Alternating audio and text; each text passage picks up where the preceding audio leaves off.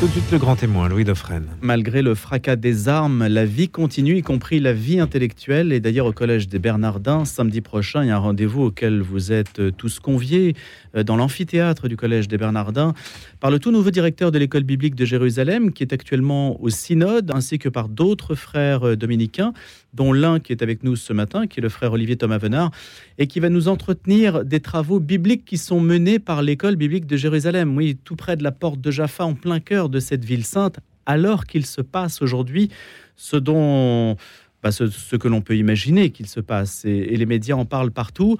L'offensive terrestre qui se prépare à la bande de Gaza et puis la tension internationale autour de ce conflit. Bonjour, frère Olivier Thomas Venard. Bonjour, Louis. Vous êtes dominicain de la province de Toulouse. Oui. Et puis vous êtes à l'école normale supérieure de Saint-Cloud. Vous êtes diplômé de l'école normale supérieure de Saint-Cloud, ça Oui, il y a très longtemps. rappelé, il y aura un, un certain temps. Vous êtes à l'école biblique de Jérusalem depuis 22 ans, c'est ça? Voilà, je suis arrivé en 2001. Donc Oui, oui. c'est quasiment vous embrassez une partie de la vie d'Israël finalement. Euh, exactement. Exactement. J'ai vécu là-bas toute la deuxième intifada. J'ai beaucoup, euh, beaucoup réfléchi, même beaucoup écrit pendant mes dix premières années là-bas.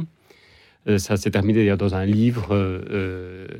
et j'avais bénéficié pendant toutes ces années-là de la grande amitié du frère Marcel Jacques Dubois, qui lui-même était en Israël depuis plus de 40 ans. L'un des quatre euh, non-juifs à avoir eu le, Grand Prix d'Israël. Et grâce à lui, j'ai eu comme ça une, euh, une espèce de perfusion euh, en direct pendant plusieurs années d'expérience de la vie chrétienne, d'une forme de témoignage très simple, très intellectuel aussi, en, en Israël. Donc évidemment, ce que nous vivons ces, derniers, ces derniers temps est, profondément émouvant, bouleversant même, oui. De qui est-on proche quand on est à l'école biblique de Jérusalem? Plus proche de ces 200 000 chrétiens qui sont très majoritairement palestiniens ou proche des milieux in- intellectuels, universitaires?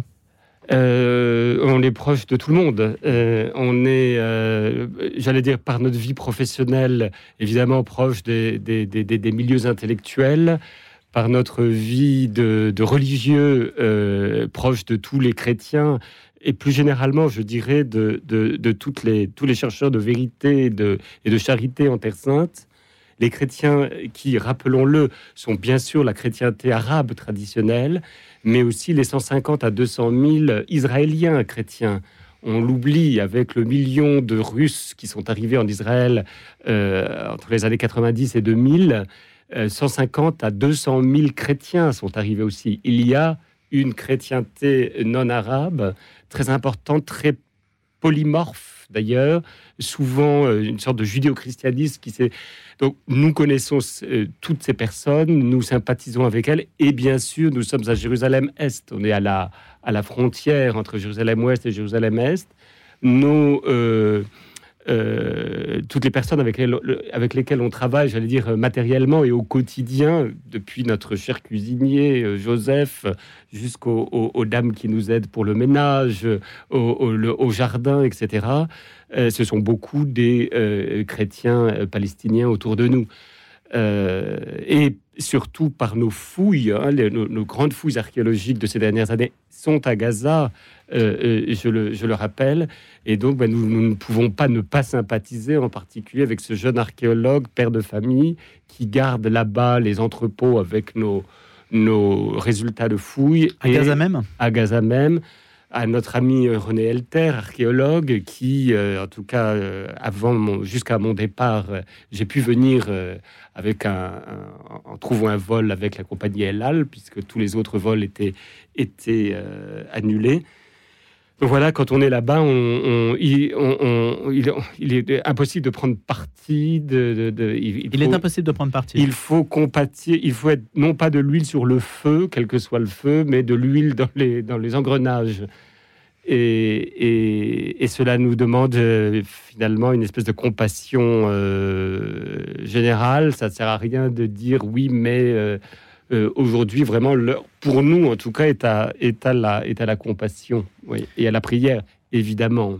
Il y a aussi des religieuses à Gaza qui s'occupent d'enfants handicapés, qui ont refusé de partir, des, des situations extrêmes en fait que l'on va connaître peut-être dans les prochaines heures aussi. Absolument. Et notre patriarche, euh, euh, Pierre Battista Pizzaballa, nous a tous appelés, et j'espère que ça va être relayé au niveau de l'Église universelle, cet appel qui vient du patriarcat de Jérusalem à une journée de jeûne et de prière euh, pour, pour la Terre Sainte mardi. Associons-nous Mardi demain. Oui, associons-nous-y et je crois que vraiment il faut prier pour que les des cœurs s'ouvrent. On en est là où il faut que de tous les côtés où la violence se déchaîne, des cœurs euh, s'ouvrent à la réalité de la personne humaine, qui est des personnes humaines qui sont en face d'eux. Et il y en a, frère Olivier Il y en a. Il y a des personnes qui demandent à peut-être médiatiser, à jouer des rôles de paix.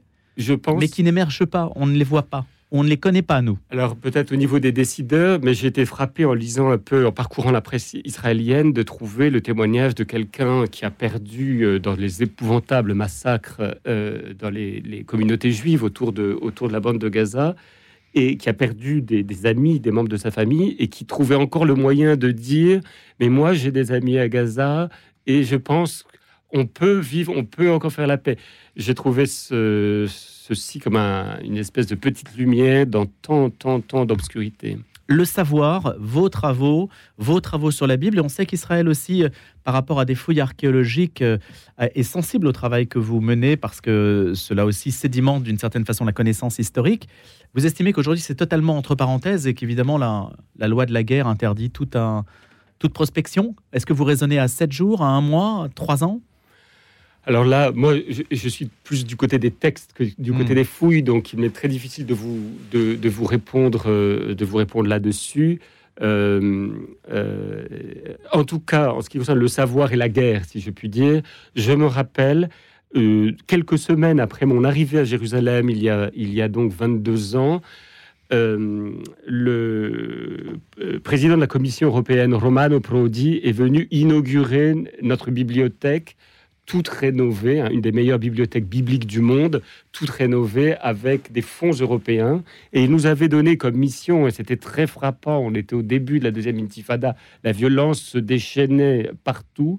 Il nous avait dit, il faut que dans votre lieu, à Saint-Étienne de Jérusalem, à l'école biblique et archéologique française de Jérusalem. Donc le couvent Saint-Étienne Voilà, c'est soit un lieu où l'on euh, cultive la mémoire commune à toutes les personnes humaines qui vivent sur cette terre. Et on la cultive euh, en, faisant usage du, de ce don euh, transcendant que le pape Benoît était venu rappeler à tout le monde, juif, chrétien et musulman, lorsqu'il a fait son pèlerinage en Terre Sainte, qui s'appelle la raison et finalement être raisonnable ensemble, accepter de voir l'humanité euh, de l'homme ou de la femme en face de moi, c'est peut-être un premier euh, acte de religion que nous pourrions euh, poser ensemble. Il y a une symétrie entre l'école biblique et le collège des Bernardins de ce point de vue? Vous y voyez, même s'il n'y a pas de, vous n'avez pas de lien structurel. Hein? On n'a pas de lien structurel, mais on a un lien de très profonde amitié depuis très longtemps puisque donc samedi, nous allons, euh, euh, le, collège nous accueille pour une après-midi de rencontre avec le public parisien, et ce sera en fait les dix ans, on s'en est rendu compte a posteriori, du euh, premier gros événement que nous avions fait au Bernardin. C'était un mardi des Bernardins en 2013. Où nous avions eu d'abord toute une journée de colloques qui a été publiée, et puis une table ronde qui est toujours disponible d'ailleurs sur YouTube. J'ai vu que qu'elle était beaucoup lue, qui correspondait un peu au lancement du programme de recherche biblique dont je m'occupe, qui s'appelle La Bible en ses traditions. Donc on a des liens, et puis on a surtout un lien maintenant un peu structurel, dans la mesure où nous avions lancé la newsletter Prixm, que beaucoup doivent connaître à Paris, puisqu'elle est diffusée à plus de 100 000 personnes chaque dimanche, newsletter biblique inspirée directement par nos travaux. Et que pour diverses raisons, c'est maintenant euh, la Fondation Notre-Dame, si j'ai bien compris, en tout cas c'est une association Prixme Bernardin qui euh, euh, est en charge en quelque sorte de cette, de cette newsletter qui est bien sûr toujours en, contact avec nous, qui puise dans notre base de données, et puis dont nous relisons les, les, les, bien sûr les, les envois. Quelle était l'intuition de cette newsletter, frère Olivier Thomas L'intuition de cette newsletter, c'était justement de, de deux anciens assistants. Chaque année, je fais venir des, assistants, souvent des normaliens, des gens des grandes écoles, pour nous aider dans ce travail biblique. Et ils ont été tellement passionnés parce qu'ils avaient vécu pendant un an qu'ils m'ont dit il faut absolument que cette base de données extraordinaire que nous constituons sur Internet, il faudrait, et puis surtout l'esprit dans lequel nous le faisons, la reconnexion de la littéralité et de la grande histoire de toutes les traditions, de l'histoire de l'art, également de la théologie, des liturgies, etc. Il, me disait, il faut absolument qu'on arrive à, diffuser ça dans le grand public. Et c'est comme ça qu'ils ont créé, sur la base et dans l'esprit de notre, de notre travail, une newsletter. J'en suis très fier. Et, j'en suis très reconnaissant à, la petite équipe fondatrice, d'ailleurs, il y a celle qui l'anime euh, aujourd'hui, puisque, alors c'est une newsletter un peu pop, si vous voulez, mais qui... C'est-à-dire? Eh bien, il y a souvent, euh, au début de la newsletter, une espèce de capsule très inattendue qui vient de la pop culture, euh, quelquefois euh, du, foot, quelquefois du, rugby, que sais-je, de, chanteurs tout à fait inattendus dans une newsletter biblique, mais qui permettent d'amorcer une réflexion avec ensuite la présentation d'un texte, etc. Donc oui, on peut dire que entre l'école biblique archéologie française de Jérusalem, spécialement à travers la Bible en ses traditions, et le collège des Bernardins, euh, il y a de, nombreux liens et puis des liens d'amitié avec pas mal de, profs euh, des Bernardins, à commencer par le père Éric, Morin, qui est un de nos anciens étudiants euh, que nous aimons beaucoup. Avant de revenir à la Bible en ses traditions, frère Olivier Thomas Venard, vous êtes notre invité ce matin.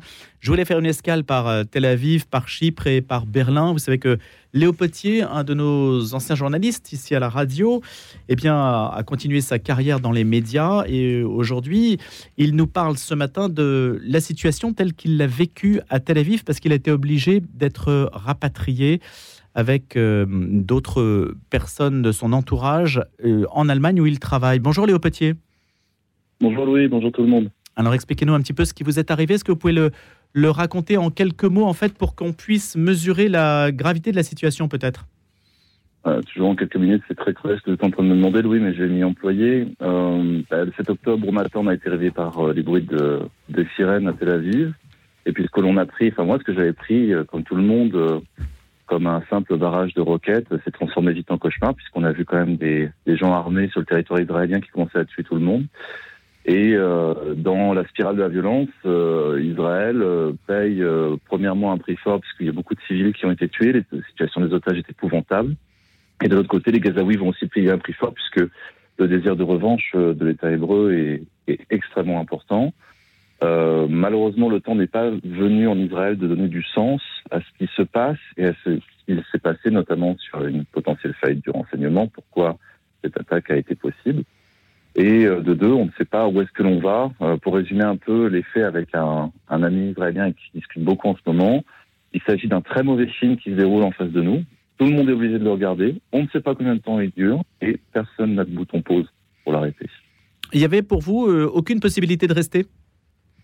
Alors, euh, pour, pour les, les, personnes qui font partie, ce sont des choix personnels. Moi, j'ai fait le choix d'éloigner ma famille parce qu'il n'y a plus d'école, des enfants bas âge. Euh, Tel Aviv est une ville qui tourne au ralenti. Les hommes, les femmes sont rappelés sous les drapeaux. Il y a quand même 360 000 réservistes qui ont été rappelés. Euh, les commerces essentiels sont fermés. Donc il y a une ambiance de guerre de toute manière. Et euh, il y a beaucoup d'alertes à la, à la roquette. Hein. Même une semaine, plus d'une semaine après le démarrage des hostilités à Gaza, le Hamas reste toujours à, à tirer des gros barrages de roquettes avec plusieurs alertes euh, dans, dans, une demi-heure par exemple. Donc ce qui est, euh, une ambiance qui est aussi ce qui a un impact aussi sur les gens. Si les gens ne sont pas touchés physiquement dans les grandes villes, ils sont touchés écologiquement parce que Israël c'est un petit pays, moins de 10 millions d'habitants. Et donc forcément, euh, si vous arrêtez quelqu'un dans la rue, vous croiserez forcément quelqu'un qui vous dira euh, oui, je hmm. connais quelqu'un qui est mort au festival, je connais quelqu'un qui est mort au kibbutz, etc., etc. Ma dernière question, Léo Petier, vous êtes à Berlin. À Berlin, il y a eu une controverse, vous savez, avec l'histoire des étoiles jaunes qui ont été gravées sur des murs, comme si on allait chercher en quelque sorte les juifs dans leur maison, ce qui est arrivé aux chrétiens en Irak, on s'en souvient. Il y a une controverse pour savoir si c'est vraiment, euh, si c'est une manipulation, si c'est quelque chose qui s'est réellement produit. Vous avez entendu parler de cette histoire? Oui, ça tourne actuellement dans les médias, mais j'ai pas vu de confirmation officielle. Euh, ce qu'on peut dire, c'est malheureusement un très grand classique. Louis, à chaque fois qu'on souffle sur les braises du conflit israélo-palestinien, le, le, monde s'embrasse par petits foyers un petit peu partout. Les controverses sur les manifestations pro-palestiniennes, on a les mêmes exactement ici euh, à Berlin. Euh, évidemment, en Allemagne, ça a une résonance particulière au fait de l'histoire. Euh, mais j'ai aussi vu des menorahs aux, aux fenêtres euh, aujourd'hui euh, dans la région de Berlin. Il n'y a pas de, il a pas de synagogue attaquée, Dieu merci. Euh, disons que le conflit actuel entre le Hamas Et Israël active et, attise les haines partout dans le monde. Et j'espère que ces haines resteront cantonnées et ne, ne commettront pas d'autres victimes, car c'est effectivement le risque. C'est le risque en Allemagne, c'est le risque en France, et c'est le risque partout dans le monde. C'est le monde actuellement dans lequel on vit depuis maintenant plus d'une semaine. Merci Léo Petier à Berlin ce matin dans Le Grand Témoin. À bientôt. J'espère qu'on aura l'occasion de se reparler autour de cette question et peut-être aussi d'autres questions que vous avez l'habitude de couvrir. Léo Petier, ancien journaliste de Radio Notre-Dame. Frère Olivier Thomas Venard, la Bible, la Bible, c'est une histoire qui peut fédérer. Est-ce que ça peut fédérer les esprits? Est-ce qu'il n'y a pas non plus dans la Bible des histoires de guerre? Euh, euh, J'allais dire, il y a de tout dans la Bible. Et, la Bible euh, peut fédérer, elle peut diviser. Quand on vit en Terre Sainte, euh, c'est vraiment the place to be, le lieu où il faut être pour étudier la Bible au pays de la Bible. C'est d'ailleurs le titre que nous avons donné à, l'après-midi du, 21 là, au, Bernardin, samedi prochain. Quand on vit euh, dans la Bible, quand on travaille la Bible au pays de la Bible, rien, on se rend compte que rien ne reste dans les pages, rien ne reste dans la couverture du, livre pour le meilleur et pour le pire. Euh, beaucoup de nos auditeurs qui ont fait le pèlerinage en Terre Sainte ont pu marcher littéralement euh, dans les pas de Jésus euh, le jour des rameaux de Bethphagée jusqu'à Jérusalem. Et tout d'un coup, ce qui était sur une page jaunie de la vieille Bible de famille devient ce que j'ai vécu avec mes propres jambes et sur les lieux mêmes, à quelques encablures près, bien sûr. Pour le meilleur et puis, et puis pour le pire avec des, des, des, projets quand même extrêmement, extrêmement dangereux, fascinants et dangereux. Lesquels? Comme la reconstruction du temple qui, euh, il y je suis le premier à avoir fait une interview du directeur de l'Institut du Temple il y a plus de 20 ans. À l'époque, on me l'avait beaucoup reproché en me disant mais pourquoi donnes-tu la parole à des lunatiques? Et, aujourd'hui, une grande, euh, euh, une grand, un grand pourcentage de la population israélienne est pour la reconstruction du Temple. Plutôt donc les juifs religieux? Oui, et puis, et puis euh, vous savez, il est difficile, c'est une vue de l'esprit en France de vouloir à tout prix séparer euh, religion et politique. Mais c'est impossible de reconstruire le temple aujourd'hui, ça supposerait de supprimer la mosquée? Eh bien écoutez, euh, je renvoie les auditeurs à une, petite, une toute petite recherche sur Internet, reconstruction du temple, et ils verront à quel point les, milieux qui... qui, qui c'est sérieux c'est extrêmement sérieux, extrêmement sérieux, et c'est l'un des points névralgiques de tout le, de tout le, conflit que nous, que nous vivons. Donc oui, euh, l'écriture sainte est absolument incandescente dans le monde entier, bien sûr. Le dominicain que je suis euh, le dit pour euh, tout un chacun, mais spécialement en Terre Sainte. Et surtout, ce, qui est, ce qui est urgent, c'est de lire, de lire, j'allais dire, convenablement euh, à quelles conditions ces mots qui, bon sang de bonsoir, sont des mots humains sur des pages fabriquées par les hommes, qui sont pleins de toutes les cicatrices, de toutes les coutures d'une histoire de transmission très relative. Comment est-ce que dans ces mots, l'absolu de la parole de Dieu se donne Évidemment que ça n'est pas simplement à simple lecture dans une espèce de, littéralisme, euh, de littéralisme euh, béat. Euh, et, donc, à quelles conditions peut-on entendre véritablement la parole du Dieu vivant, dont nous croyons qu'il est bon, qu'il n'est que bonté euh, et qu'il est euh, foyer de charité Comment on entend cette parole à travers ces textes? Vous récusez Luther et, l'accès direct à la Bible? Je ne récuse personne. Le, décodage du clair est obligatoire. je, ne récuse personne. Par les temps qui courent, je crois qu'il est urgent que nous construisions ce que les, pères, j'allais dire fondateurs de, notre grande Bible du XXe siècle, hein, la, Bible de Jérusalem, euh, appelaient la communauté des chercheurs de vérité. Qu'est-ce qui la distingue, cette Bible de Jérusalem? Parce qu'il a distingué, euh, puisqu'elle a, elle a été, elle, elle, est devenue un peu le, le, modèle de toutes les Bibles du deuxième, vingtième siècle. Ce qu'il a distingué, c'est justement cette volonté de rapporter les textes à leur contexte historique. Hein. on était en plein dans cette, dans, cette question-là. Avec des, des, Ça la relativisait? Quand on rapporte au contexte, on peut se dire ce qui passe pour absolu devient un peu plus relatif. C'est-à-dire que dans, le cadre du christianisme, l'absolu se donne dans le relatif. C'est vraiment la vérité très profonde que nous devons retrouver. C'est ce qu'on appelle un sacrement. Un sacrement, c'est l'absolu de Dieu qui se donne dans du, du très relatif. Dieu lui-même, croyons-nous dans l'Eucharistie, donc des, ce qui est apparemment goutte de vin et miette de pain, c'est l'absolu de la Trinité qui, qui, qui, vient à, qui vient à ma rencontre. Et eh bien dans la Bible, c'est quelque chose comme ça que l'on que, que, que observe. Donc voilà, la, la, Bible au pays de la Bible, le grand enjeu, c'est à la fois la relativité de ce texte, justement, à une topographie, à une histoire, à des cultures, etc.